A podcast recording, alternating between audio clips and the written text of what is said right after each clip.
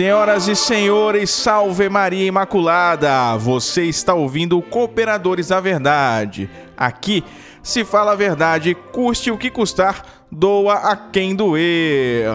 Relembrando os velhos tempos de cooperadores, né? Quem é nosso ouvinte antigo vai lembrar dessa saudosa abertura feita pelo professor Raymond lá na primeira temporada. Muito obrigado pela sua audiência.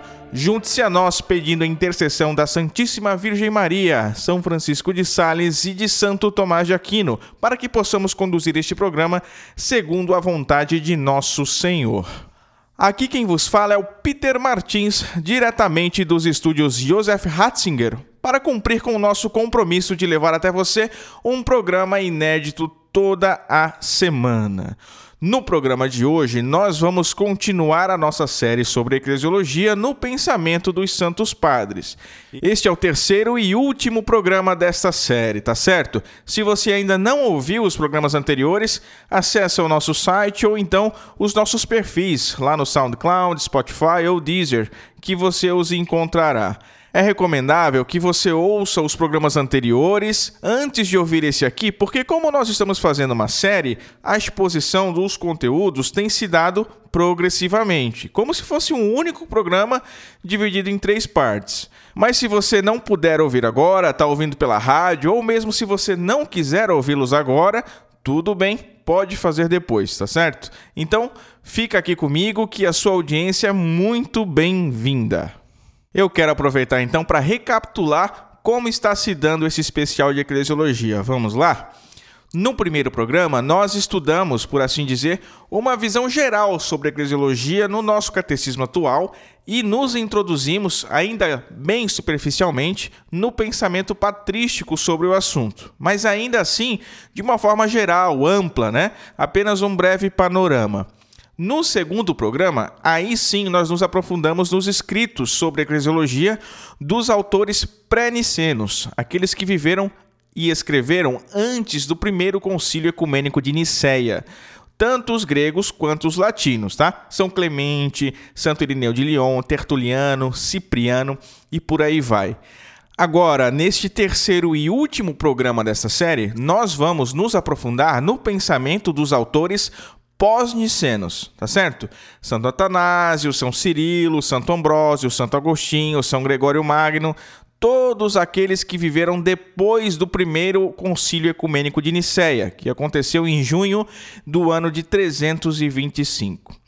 Como nós já fizemos nos programas passados desta série, porque o conteúdo destes programas é um pouco maior, tem muito assunto para a gente tratar, né?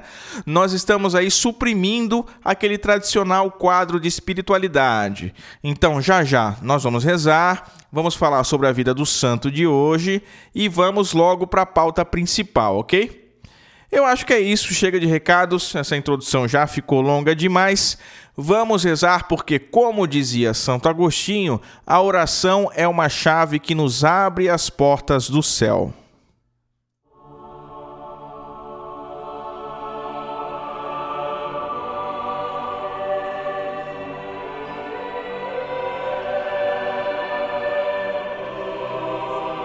São tantas as graças recebidas e que devemos agradecer, não é mesmo?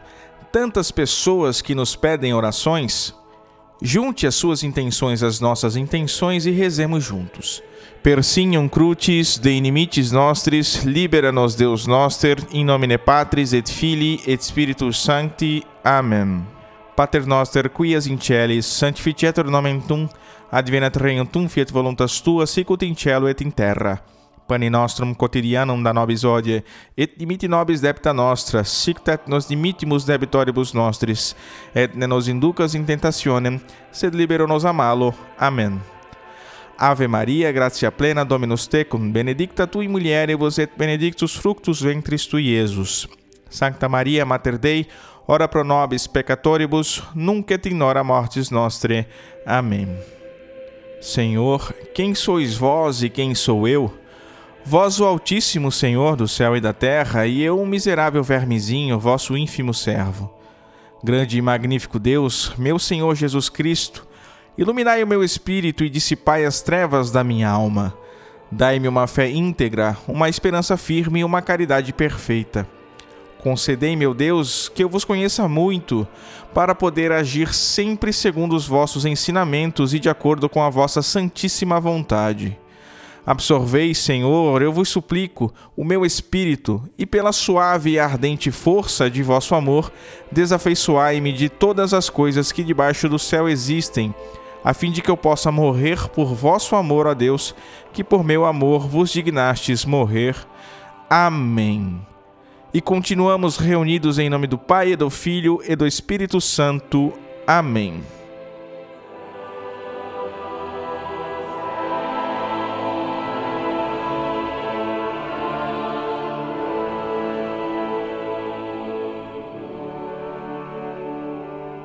E no quadro A Vida dos Santos, nós estamos estudando a vida dos santos franciscanos. No último programa, nós falamos sobre Santa Catarina de Bolonha. No programa de hoje, nós falaremos sobre Santo Inácio de Lácone.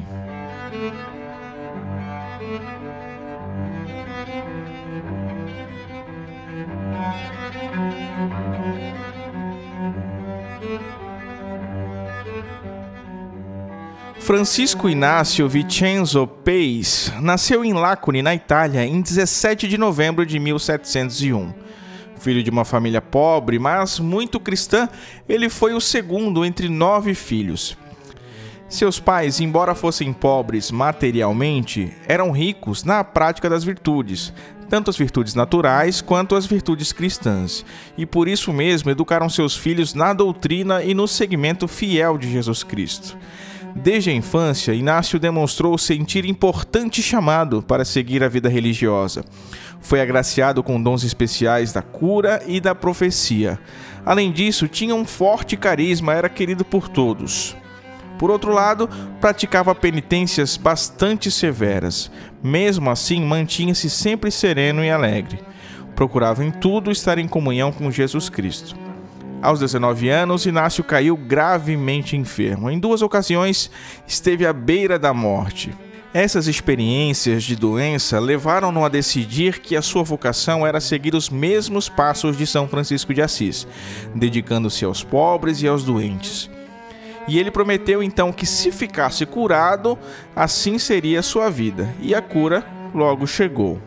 Curado, Inácio de Lacone dirigiu-se para a cidade de Cagliari. O seu objetivo era entrar no convento dos Freis Capuchinhos, o convento do Bom Caminho, mas como a sua saúde ainda era muito frágil, ele não pôde ser recebido. Esperou que a sua saúde se recuperasse totalmente para só depois então fazer os votos e vestir o hábito dos franciscanos. Isso no ano de 1721. Agora, Frei, Inácio de Lácone foi enviado em missão para inúmeros conventos. Depois de 15 anos peregrinando a serviço da ordem, voltou para o convento capuchinho do Bom Caminho, lá em Cagliari, e viveu até a sua morte nesse mesmo lugar. Assumiu a função, a humilde função, né, de porteiro do convento e lá ficou na portaria do convento até o fim dos seus dias. Santo Inácio de Lacone vivia entre os irmãos o verdadeiro espírito franciscano.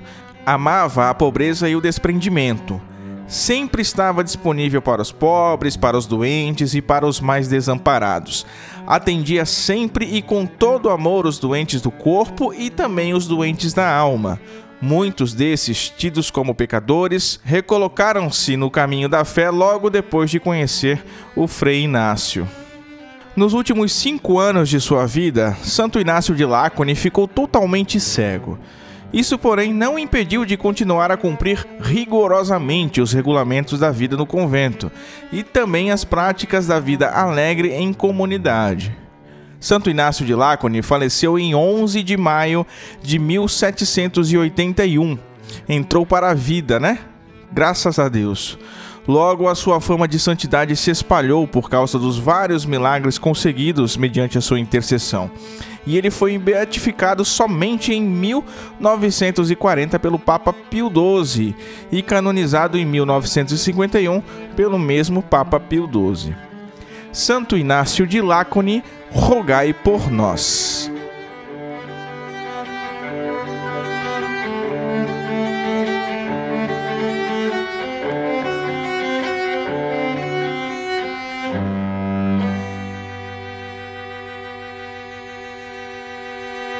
Muito bem. Você quer conhecer melhor o Cooperadores da Verdade? Acesse o nosso site cooperadoresdaverdade.com.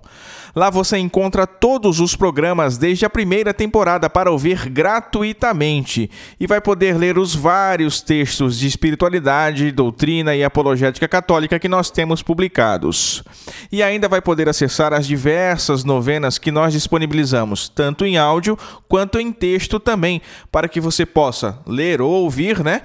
E rezar junto conosco. No site também você vai encontrar os links para todas as nossas redes sociais: Facebook, Twitter, Instagram, YouTube, SoundCloud, Spotify, Deezer, Telegram, né?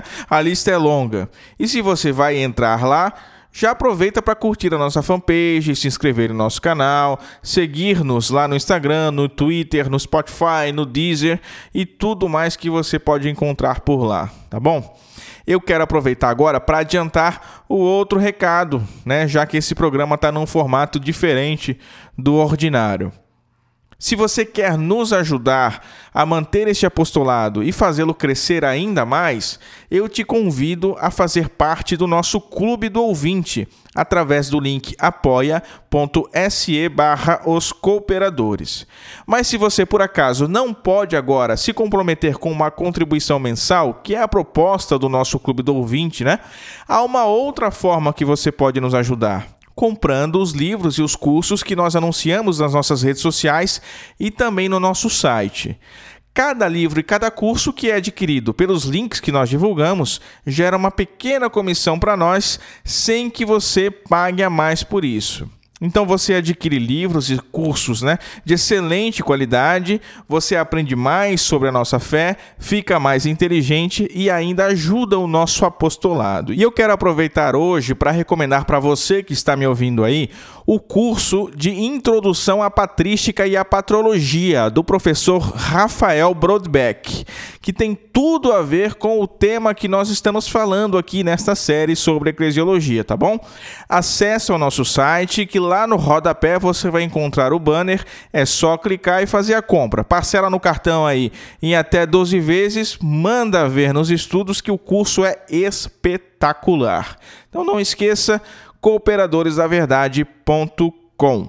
E vamos agora então à pauta principal do nosso programa, a Eclesiologia dos Santos Padres, parte 3. Os teólogos dos séculos IV e V falam da igreja em um duplo contexto, intimamente coligados os dois. Primeiro, o contexto da vida espiritual, ascética e monástica, e depois o contexto das questões trinitárias, cristológicas e pneumatológicas. Quanta palavra difícil aqui, né? Mas não se preocupa que nós vamos esmiuçá-las aqui nesse programa. Você vai acabar essa série sem dúvida nenhuma, tá? Vamos começar então pelos padres gregos. No Oriente Cristão do período pós-niceno, aquele período logo após aí o primeiro concílio ecumênico de Nicéia, a eclesiologia conheceu escasso desenvolvimento dogmático, ou seja, ela permaneceu quase nos mesmos níveis nos quais se encontrava no século III. Isso porque os padres orientais não sentiam a necessidade de elaborar uma doutrina propriamente eclesiológica. Santo Atanásio, ou Atanásio de Alexandria, né, por exemplo, em plena continuidade com a teologia pré-nicena, né, aquela teologia que nós falamos no programa passado, anterior ao primeiro concílio ecumênico de Nicéia, estabelece uma estreita ligação existente já antes da criação do mundo entre a Igreja Celeste e o reino escatológico de Deus esse pensamento vai perdurar aí na teologia patrística e está ainda enraizado na atual teologia da Igreja Ortodoxa, né, a Igreja Oriental, que infelizmente depois do cisma de 1054 separou-se aí da verdadeira ortodoxia da Igreja Católica. São Cirilo de Jerusalém tem uma homilia catequética de número 18, onde ele se dedica à explicação das palavras do credo, né, Igreja Una, Santa e Católica, que também são as palavras do símbolo da fé batismal próprio da Igreja Hierossolimitana do século IV. Nessa homilia, nós encontramos a quintessência da eclesiologia da patrística oriental. Depois do aumento das conversões no cristianismo do século IV, os padres gregos eles se preocuparam com o perigo de certa mundanização e superficialidade na vida dos, desses novos convertidos, né? Os neófitos que a gente diz, né? Os neobatizados. Por isso, São Basílio de Cesareia, além de ele se esforçar por introduzir o monaquismo na vida eclesial como aquele elemento dinamizador do ideal de santidade, ele aprofundou também o ensinamento paulino da igreja como o corpo de Cristo Nele torna-se eficaz entre os membros daquele corpo a variedade de dons e carismas do Espírito Santo. As comunidades monásticas devem representar exemplarmente o corpo de Cristo e o ideal da primitiva continuidade de Jerusalém. Entre os padres gregos, a noção de carisma é às vezes aplicada exclusivamente aos responsáveis pela igreja institucional ou, no máximo, limitada à graça batismal. Outras vezes ainda, torna-se extensiva também a vida monástica. São João Crisóstomo será aquele que aprofundará a eficácia dos carismas no interior do corpo de Cristo. Eles não são concedidos só aos monges, como alguns diziam, né? mas a todo cristão, a fim de que, segundo o ensinamento paulino, o ensinamento de São Paulo, todo crente colabore para a construção da igreja em razão de uma missão fundada no batismo. Certamente nós não vamos encontrar no pensamento dos padres gregos um significativo aprofundamento da doutrina eclesiológica do apóstolo Paulo, né? Porque na patrística grega, entre os santos padres gregos, a eclesiologia está mais enquadrada nas considerações ascéticas, dentro da vida ascética, da vida monástica, né? Então, aquelas metáforas que são aplicadas à igreja, né, aquelas figuras é, que se encontram com bastante frequência aí nos escritos dos Santos Padres, que nós falamos muito disso nos programas anteriores, né? Elas tendem sempre a serem individualizadas e aplicadas à vida espiritual de cada crente. Por exemplo, São Basílio de Cesareia Além de considerar a igreja como filha de Deus e rainha sentada à sua direita, observa que nela, na igreja, nem todos são iguais. Olha só o que ele diz. Nesta grande casa não existe só diversidade de vasos, de ouro e de prata, de madeira e de barro, mas também grande quantidade de objetos. Por isso, ninguém está excluído de seu uso. Essas ideias de São Basílio sobre a fraternidade dos membros da igreja caíram em terreno fértil. Para Gregório de Nissa, a eclesiologia pode centralizar-se naquela expressão de São Paulo, onde ele diz: se as primícias são santas, também o será toda a massa. Dessa expressão paulina aí, São Gregório vai extrair as considerações aplicáveis para a vida espiritual de cada crente na igreja. São Gregório vê aí a unidade do corpo de Cristo na orientação comum de todos os membros da igreja para Deus. Quer dizer, todos os membros da igreja estão ordenados para Deus mesmo. E é aí que São Gregório vê a unidade do corpo de Cristo. O chefe do corpo eclesial não é o Deus Logos, mas sim Jesus Cristo, Deus e homem, o fruto da Virgem a primícia de toda a massa, graças à qual o Logos assimilou a nossa natureza humana. A dinâmica do tornar-se igreja corresponde àquela do empenho de imitar a Cristo. E a atividade litúrgica e sacramental da igreja persegue o fim de que cada crente se torne semelhante a Deus. A eclesiologia de Teodoro de Mopsuestia é fortemente marcada pelo duofisismo da sua cristologia e por um esquema específico que ele tinha de entender o modo, de entender a história da salvação. Antes de tudo, a igreja é a reunião dos crentes, diz ele, mas não tem limites geográficos e sim temporais da primeira vinda de Cristo à sua segunda vinda. Isso é o que diz aí o Teodoro, tá? Os hebreus, portanto, aí não pertencem à igreja. Veja como o pensamento dele já contraria muito do que nós dissemos aqui, que foi o pensamento dos santos padres gregos e latinos antenicenos, né? Essa ideia de associação dos crentes é completada pela imagem paulina do corpo de Cristo. a igreja está consciente da presença de Cristo, que permanecerá nela até a plenitude dos tempos. Teodoreto de Ciro, um outro autor agora, não mais Teodoro, né, tem como ponto alto dos seus escritos a sua eclesiologia escatológico-tipológica. Porque a igreja é essencialmente tipus futuri, isto é, edifica a si mesma como o corpo de Cristo através do batismo e com a sua estrutura simbólico-sacramental, assegura a comunhão com Cristo, concedendo aos crentes, mediante a Eucaristia, a participação no mundo futuro. A igreja simboliza agora, com o batismo e com a Eucaristia, as futuras realidades eclesiais.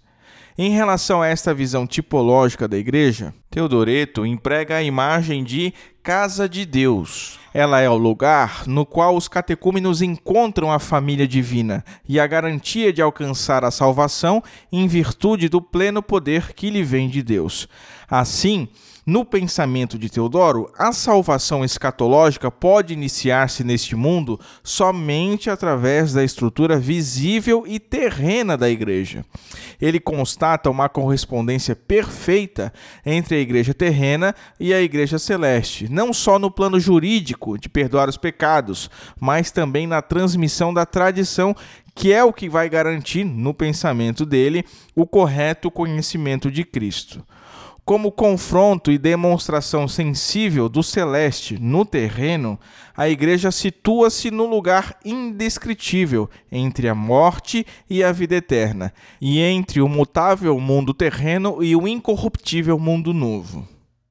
São Cirilo de Alexandria deduz a unidade da igreja partindo da unidade da essência divina. Os membros de Cristo estão unidos porque recebem o mesmo pão eucarístico e porque o Espírito Santo habita nos fiéis, eles são destinatários dos sacramentos e podem assim voltar a ser o que eram na origem, plasmados à imagem de Deus, no Filho e à sua semelhança, segundo o Espírito Santo. A teologia do pseudo Dionísio Areopagita, que viveu aí próximo dos anos 500, baseia-se na filosofia neoplatônica de Próculo. Dionísio não só estuda a tríade da Trindade Divina, mas, servindo-se do número 3 da noção de hierarquia, explica sistematicamente todos os níveis da criação. A primeira hierarquia, diz ele, é a dos anjos, e seus nove coros são paradigma da hierarquia terrena, que Dionísio chama de nossa hierarquia. Olha só o que ele diz. Essa ordem é copiada da nossa hierarquia, que procura imitar, pois, o quanto lhe for possível, a beleza angélica, para ser configurada com ela como em imagem e ser elevada à fonte transcendente de toda a ordem e de toda a hierarquia.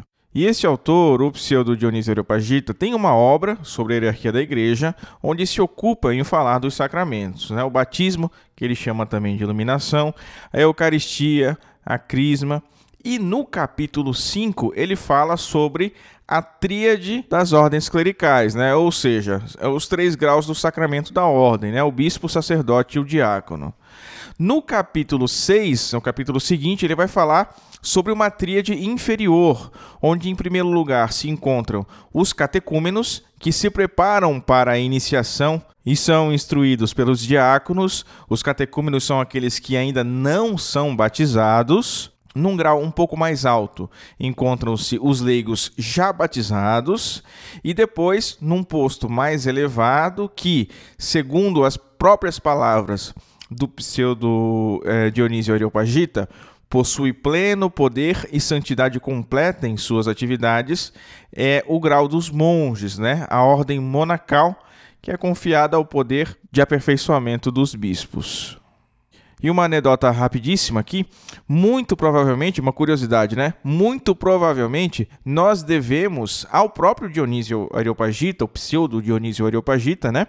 A aplicação do termo hierarquia aos bispos, coisa que hoje é muito comum, né? Nós falamos com certa frequência, hierarquia da igreja, hierarquia dos bispos, e nós devemos isso então a esse grande autor aí da era patrística. E vamos falar rapidinho aqui sobre São Máximo Confessor antes de passar para os padres latinos, tá? A eclesiologia de São Máximo Confessor está disseminada aí por toda a sua obra, mas sobretudo na Mistagogia, que é um comentário simbólico sobre a liturgia elaborado segundo o modelo do pseudo Dionísio. A parte principal da obra começa considerando a igreja como imagem de Deus. Vejam só o que ele diz. Visto que realiza a mesma atividade por imitação e em figura, a Santa Igreja agirá produzindo para nós os mesmos efeitos de Deus. Todos nasceram na Igreja e, por meio dela, renasceram e foram recriados no Espírito. A igreja é também figura e imagem do mundo inteiro, do mundo sensível, da pessoa humana e da alma. A liturgia é a porta de entrada no mistério que abarca também a liturgia dos anjos e dos santos. É uma participação na liturgia que perdurará por toda a eternidade. E os padres latinos, hein? O que será que eles têm a nos dizer sobre a eclesiologia? Os grandes teólogos ocidentais, os que precederam e eh, os contemporâneos a Santo Agostinho, Santo Hilário de Poitiers, Santo Ambrósio, São Jerônimo, acolhem, transformam e enriquecem as representações tradicionais da Igreja, sem chegar a modificar substancialmente a visão eclesiológica nem fazê-la progredir notavelmente. O impulso decisivo para uma nova concepção da natureza da igreja nasce por motivo de controvérsia. Controvérsia com o donatismo da parte de Optato de Mileve e, sobretudo, as controvérsias aí que Santo Agostinho teve com os mais diversos ramos de heresia, né? Muito frequentemente, Santo Hilário de Poitiers passa quase imperceptivelmente pelo tema da igreja como casa de Deus e cidade celeste para o tema da inabitação divina em todo crente. Tanto para a igreja quanto para cada cristão, a medida da casa é o corpo de Cristo, que é por excelência o lugar onde Deus habita. Partindo dessa casa, são construídas as outras até formar a cidade celeste. Aqueles que fazem parte da casa, que é a igreja, estão já ornados com os diversos dons do Espírito Santo, fonte da diversidade de carismas e ao mesmo tempo da unidade da igreja. Hilário a vê simbolizada na nave, na qual entra Jesus com a multiplicação dos pães e dos peixes. Os peixes significam a variedade de dons e carismas distribuídos entre os crentes. Tomar o corpo de Cristo como medida e ser ornados com estas graças são duas condições necessárias para que Deus habite nos cristãos e para que eles possam formar a cidade celeste que é a igreja. Ela é semelhante a Cristo também no fato de que vence quando está ferida, é reconhecida quando é atacada, conquista quando é abandonada. Em todo caso, tem-se a certeza de que só ela pode oferecer a bem-aventurança. Só ela, a igreja, né? E Santo Ambrósio de Milão segue os passos de Santo Hilário aí, né? Dizendo também que a igreja cresce quando diminui, vence quando é perseguida e enche a terra com a sua luz e a sua devoção. Santo Ambrósio vai dizer que a Sagrada Escritura é o sacramento que apresenta aos crentes o mistério de Cristo e da Igreja mediante sinais e figuras que ilustram o desígnio eterno da salvação. É claro, Santo Ambrósio usa a palavra sacramento aqui como uma analogia, né? Ele comenta as numerosas imagens tiradas da natureza e da Bíblia mediante uma exegese alegórico-tipológica, inspirada naquelas exegeses de Orígenes lua, mar, vinha mística, rebanho místico, povo de Deus, reino de Cristo, Jerusalém nossa, templo de Deus, corpo de Cristo, esposa de Cristo. Olha só o que diz Santo Ambrósio. Com ele, né, com Cristo, casou a igreja, que cheia da semente do Verbo e do Espírito de Deus, deu à luz o corpo de Cristo, isto é, o povo cristão. Além disso, várias mulheres do Antigo Testamento, Eva, Sara, Rebeca e do Novo Testamento, a samaritana, a viúva de Naim, a pecadora na casa de Simão, o leproso, não só são imagens da igreja, mas também figuras alegóricas. A mulher, lá de Lucas 13, 21, santifica com seu ensinamento espiritual as três partes do homem: o corpo, a alma e o espírito.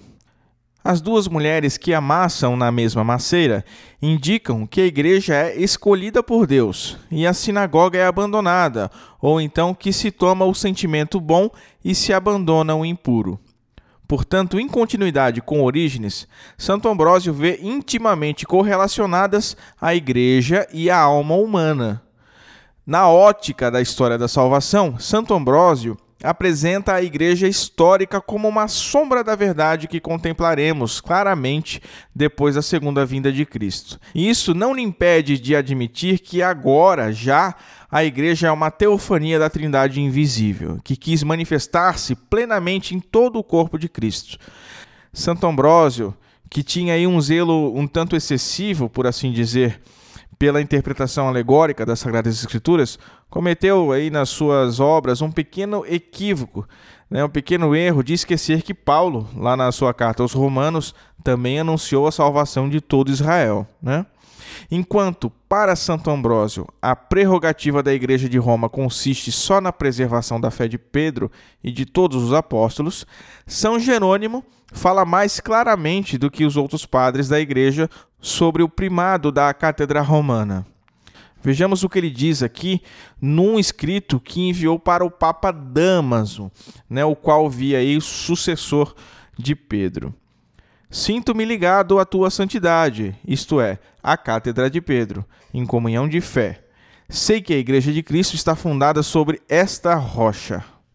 Vamos falar um pouquinho agora sobre a controvérsia é, com os donatistas, né, que Optato de Mileve e Santo Agostinho de Hipona travaram aí nos seus tempos. Né?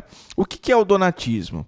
O donatismo é uma corrente herética que surgiu em 311 na igreja de Cartago devido a uma disputa interna que havia ali. Porque o bispo Mensúrio havia morrido e foi escolhido para sucedê-lo o diácono siciliano. Só que, claro, para suceder um bispo deve-se ser bispo. E precisou então o diácono ser ordenado bispo, né? Receber aí o terceiro grau né, da, do sacramento da ordem. Foi é, ordenado presbítero e em seguida bispo, né? Foi ordenado por Félix de Apurgni. Só que um bispo chamado segundo da diocese de Tigise se opôs a essa ordenação e declarou inválida a ordenação de Siciliano porque o bispo Félix de Apurgni, ele era um daqueles lapsos que nós falamos no programa passado. Ele era visto então como um traidor, né? Ele renunciou à sua fé para se safar do martírio durante a perseguição do imperador Diocleciano. Então, por causa disso, o bispo Félix não estava apto, não estava habilitado para administrar os sacramentos, portanto, não poderia ter é, ordenado aí bispo, né, o siciliano. E qual foi a resolução de segundo? Ele ordenou uma outra pessoa para a igreja de Cartago, o bispo Madiorano, é, siciliano, então ficou aí de lado, né? Voltou aí às suas funções diaconais. Só que Madiorano logo foi sucedido pelo bispo Donato, lá na cidade de Cartago. E aí foi de onde se tirou o nome do movimento donatista, né? De, do bispo Donato. A doutrina sacramentária do donatismo baseia-se nos pressupostos do bispo Cipriano de Cartago, que o Papa Estevão, cerca de metade do século III, já havia refutado na sua controvérsia com os bispos norte-africanos. Quem ouviu o programa passado sabe bem do que eu estou falando aqui, né? Porque isso foi tratado no programa passado. Assim, no início do século IV, no seio da comunidade norte-africana, nasceu aí um cisma, um cisma em certa medida grave, que não pôde ser resolvido por simples diálogos intraeclesiais aí e muito menos por intervenções de autoridades políticas. Para os donatistas, a igreja verdadeira não era a igreja católica, era a igreja deles, e eles entendiam aí todos os outros como hereges. Qualquer semelhança com os grupinhos sectários que nós temos aí em pleno 2019 não é mera coincidência. Isso acontece já há muito tempo na história da igreja. Então, os donatistas entendiam que os sacramentos válidos eram os sacramentos ministrados somente na igreja donatista, né? Nenhuma outra era habitada, né, pelo Espírito Santo. Então, eles faziam depender da santidade eclesiológica do ministro a validade dos sacramentos. Vocês entenderam? O sacramento, para ser válido, depende da santidade de quem o ministra, né? Coisa completamente diferente do que é a eclesiologia católica de verdade, né? Os sacramentos são eficazes e são válidos por causa de Cristo e não por causa do seu ministro, né? O ministro age na pessoa de Cristo. É isso que diz a nossa eclesiologia. E para sustentar essas ideias heréticas, os donatistas, eles se basearam tanto na escritura quanto na tradição norte-africana de Tertuliano e de Cipriano. Mas é claro, como é praxe dos hereges, tanto hoje em dia como em toda a história da igreja, os donatistas também faziam aí a sua interpretação completamente enviesada, né? Tanto da escritura quanto da tradição. Tanto é que Santo Agostinho encontrou não somente na escritura, mas também naquela mesma tradição que os donatistas utilizavam, a solução para aquele problema eclesiológico, né? E ao mesmo tempo um, um, problema sacramental também, né? Mas antes ainda de Agostinho, houve um outro homem, um outro pensador, um outro escritor que indicou a estrada aí para encontrar teologicamente os erros da eclesiologia donatista, que é o Optato de Mileve. A santidade da igreja se baseia nos sacramentos e não nas pessoas. A igreja é una, sua santidade provém dos sacramentos e não se apoia sobre a soberba das pessoas. Ninguém é por si mesmo realmente santo, mas só existem imperfeitos. Ninguém pode antecipar o juízo de Cristo nem eliminar os pecadores da igreja. Os sacramentos, ao invés, são por natureza santos, dons de Deus e não dos homens. Olha só que riqueza o que diz aí o Optato. E é nessa estrada que Santo Agostinho vai seguir. Nos três livros contra a Epistolam Parmeniani, é afirmada a tese fundamental contra o donatismo, que na unidade da igreja e na comunhão dos sacramentos os maus não contaminam os bons. Nos sete livros de batismo, Santo Agostinho faz a distinção entre a eficácia e a validade dos sacramentos.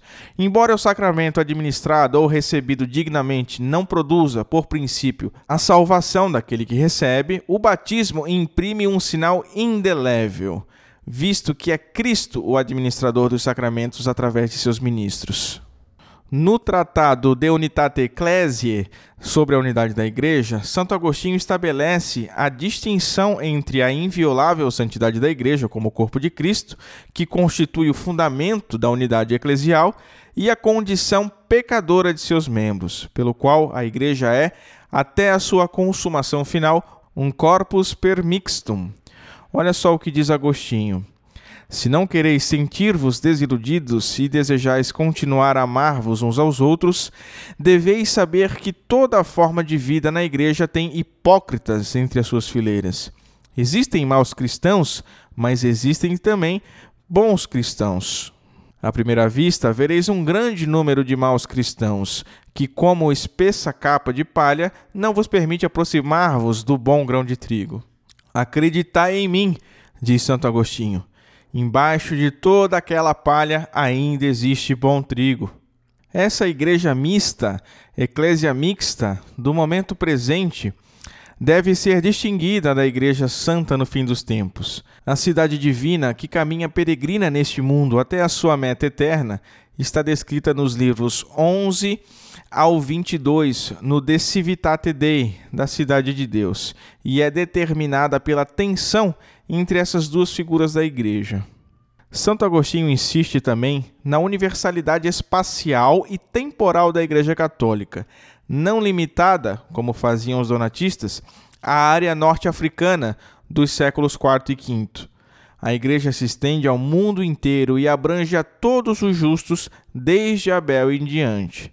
Ele faz sua aquela tese de Cipriano, segundo a qual fora da Igreja não há salvação mas ao mesmo tempo afirma que existe salvação para Jó, para Sibila, para o bom ladrão, para os mártires não batizados, para Cornélio, para os catecúmenos mortos antes de receber o batismo e para os católicos que são excomungados injustamente.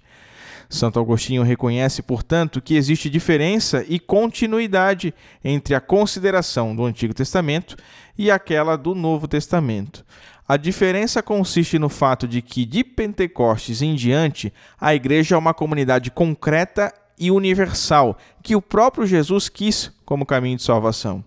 Pentecostes representou uma manifestação maior e mais abundante da comunicação do Espírito Santo. Os sete aspectos da atividade do Espírito mantêm unida a Igreja. Por analogia com o corpo humano físico, no qual a alma mantém vivos os muitos membros, o Espírito Santo faz a mesma coisa com a Igreja, faz com que ela seja um corpo vivo. Quando um membro é cortado e separado do corpo, conserva a sua forma, mas não mantém vida. O mesmo acontece às pessoas separadas da igreja. Só quando um membro está unido ao corpo universal da igreja, ela está em condições de realizar as suas funções vitais.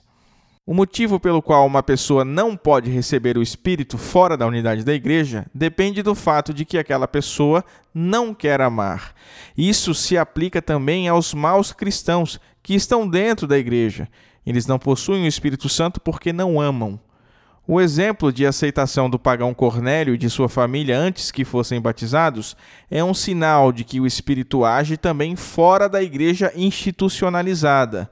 Mas as pessoas que conhecem a igreja, como Cornélio e os catecúmenos, devem estar dispostas a aceitar o sacramento da incorporação à igreja, que é o batismo.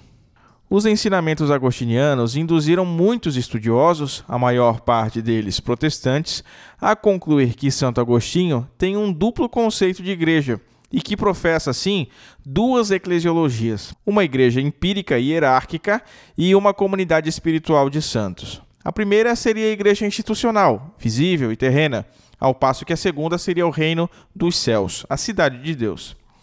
Pois bem, Tal concepção dualista da igreja não se encontra nos textos de Agostinho. É uma inferência dos hereges.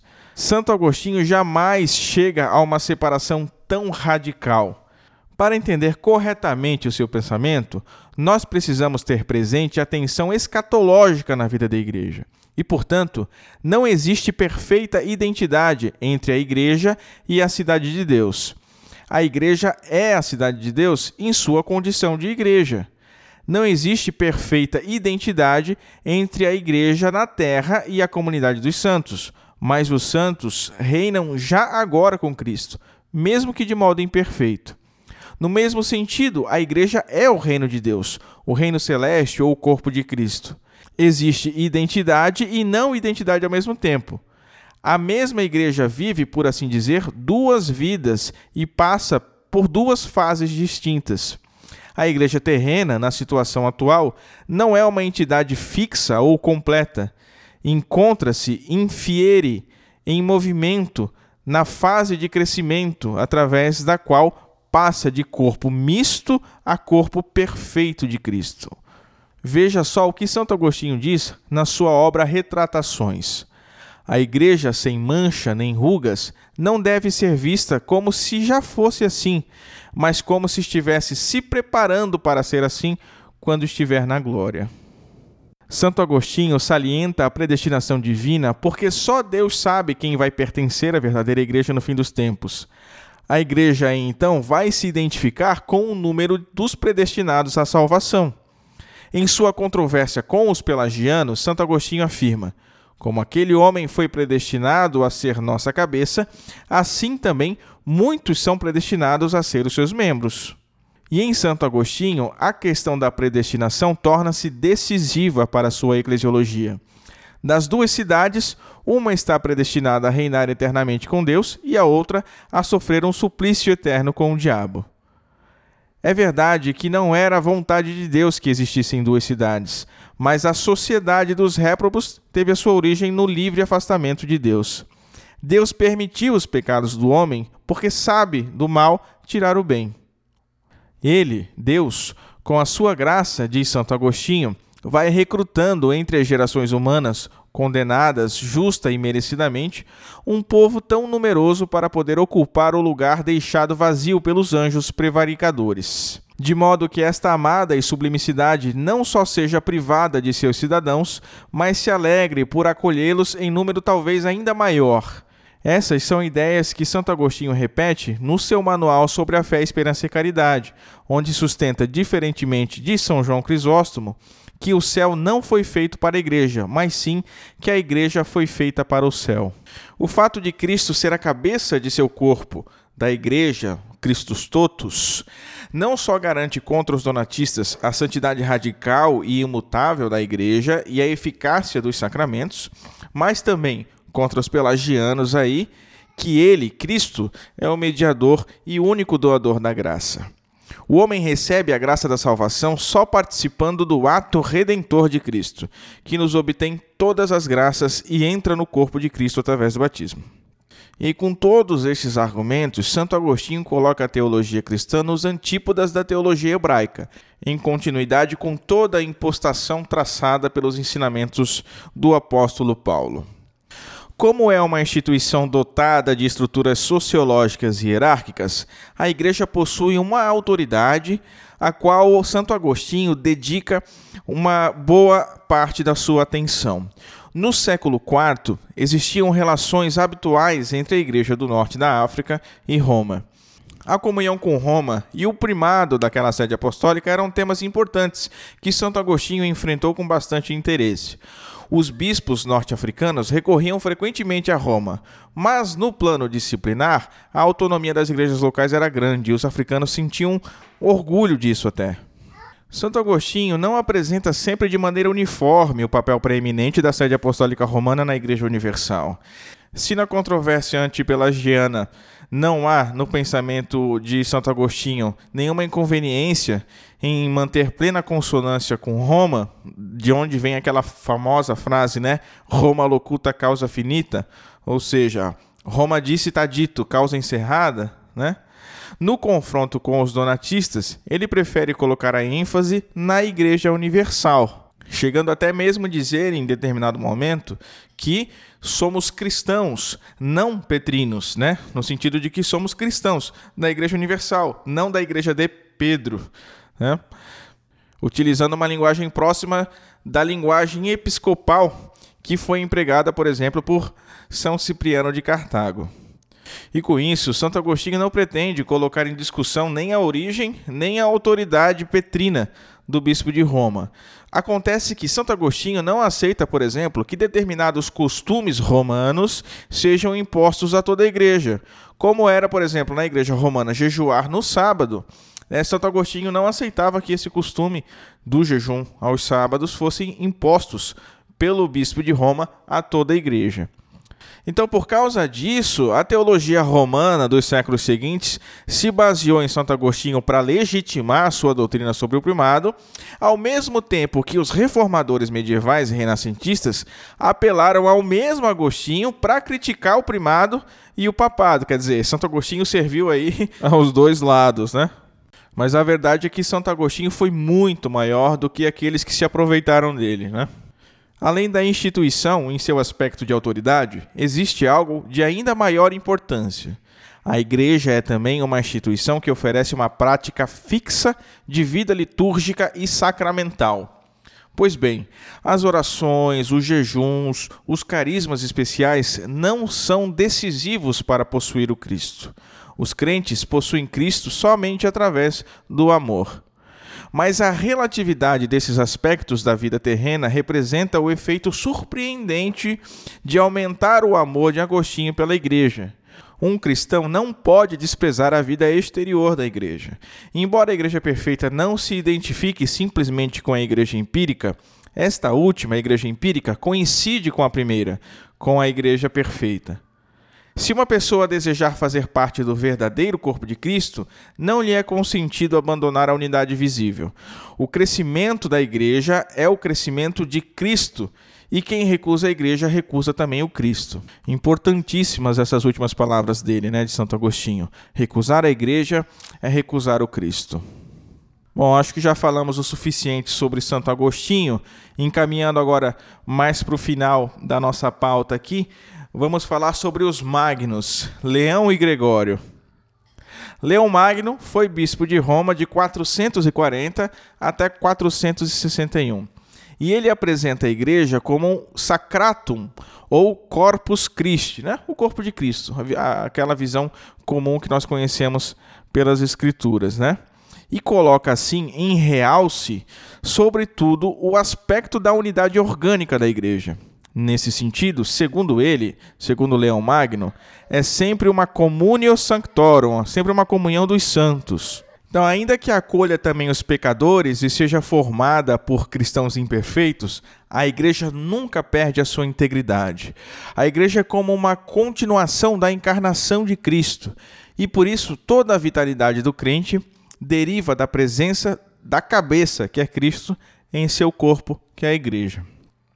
Em virtude da união dos crentes com Cristo, fundada sobre o batismo e sobre a fé, a paixão do Senhor se prolonga até o fim do mundo e se renova no curso da história a vitória de Cristo sobre o mundo.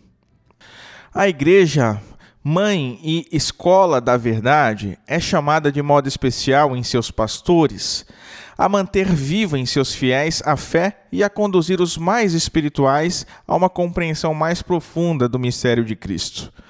Por isso, o mesmo Cristo, presente em sua igreja, é quem sustenta os pregadores do Evangelho e os ministros dos sacramentos. Se Cristo não continuasse a exercer o seu sacerdócio, na igreja não se teria nem sacerdócio nem sacrifício.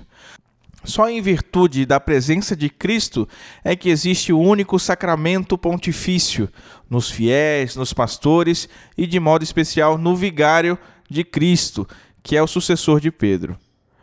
Cristo não cessa de intervir na obra de seus ministros, e é por isso que eles, os ministros, podem reacolher os penitentes na comunhão sacramental. São Leão Magno ainda conseguiu dar uma clara formulação dogmática ao exercício do poder pessoal do Papa na Igreja Universal. Cristo, ao edificar a igreja sobre Pedro, confiou a ele o ministério pastoral e a tarefa de confirmar os seus irmãos na fé. O primado, portanto, é devido à íntima união de Pedro com Cristo. A continuação do ofício petrino no Papa se baseia, segundo a mentalidade jurídica de São Leão Magno, não no fato de que o Papa ocupa a mesma sede, nem sobre o que o túmulo de Pedro está em Roma, mas no fato de ser herdeiro de Pedro. Portanto, o primado papal pode ser considerado aí idêntico ao ministério petrino. A eclesiologia de São Gregório Magno agora assume como ponto de partida a inteligência espiritual na leitura e na interpretação da Bíblia. São Gregório contempla em toda a Sagrada Escritura o mistério da Igreja e individualiza desde o início a presença oculta da Igreja na história da salvação. Também a equiparação de Ecclesia vel anima demonstra que toda a espiritualidade contém essencialmente um caráter eclesial, que consiste na interiorização da essência da vida da igreja na vida pessoal do crente. No pensamento de São Gregório, o retorno da humanidade à situação originária de contemplação de Deus em comunhão com os anjos acontece na Igreja.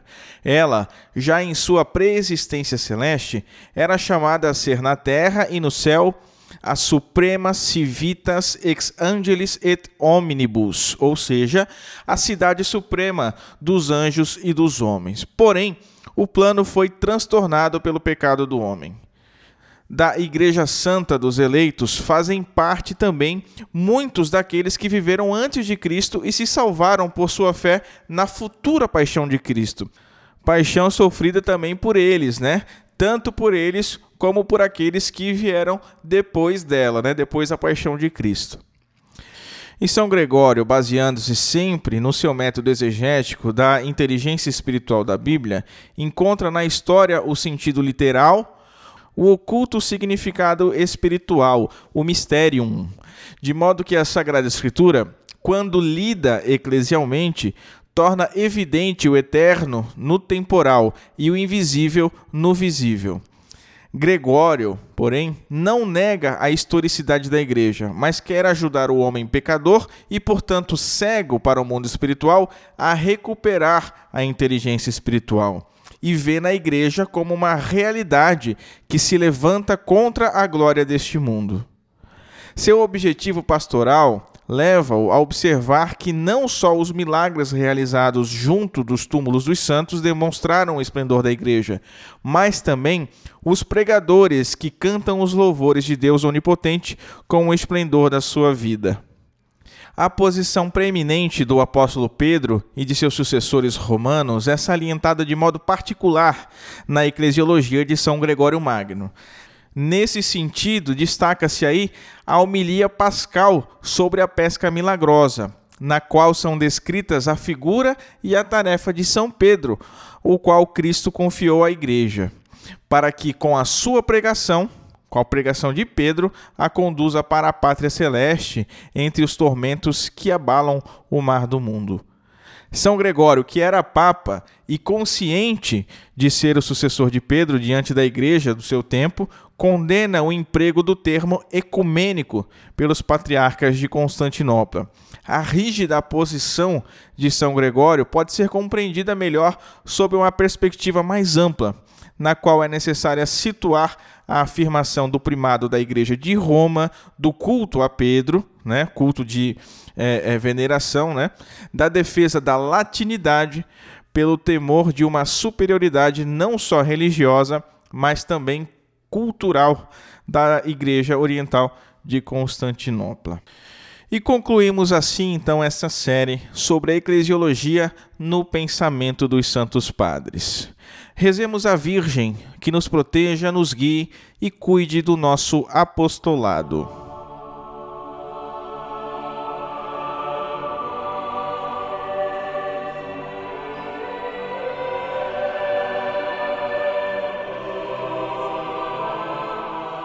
Salve Regina, Mater Misericordiae, vita dulce dois spes nostra salve. A te clamamos, exules filieve, a te suspiramos, gementes et flentes in hac lacramarum vale. Eia ergo advocata nostra, illos tus misericordes oculos ad nos converte. Et Iesum, benedictum fructum ventris tui, nobis pos hoc exilium ostende.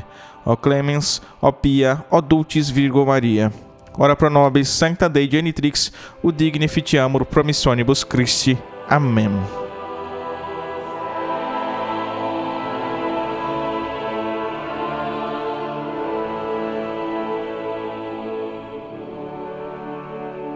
E chegamos ao fim de mais um Cooperadores da Verdade, concluindo hoje, então, neste terceiro e último programa, a nossa grande série, a primeira série que nós fizemos aí em toda a história do Cooperadores, né?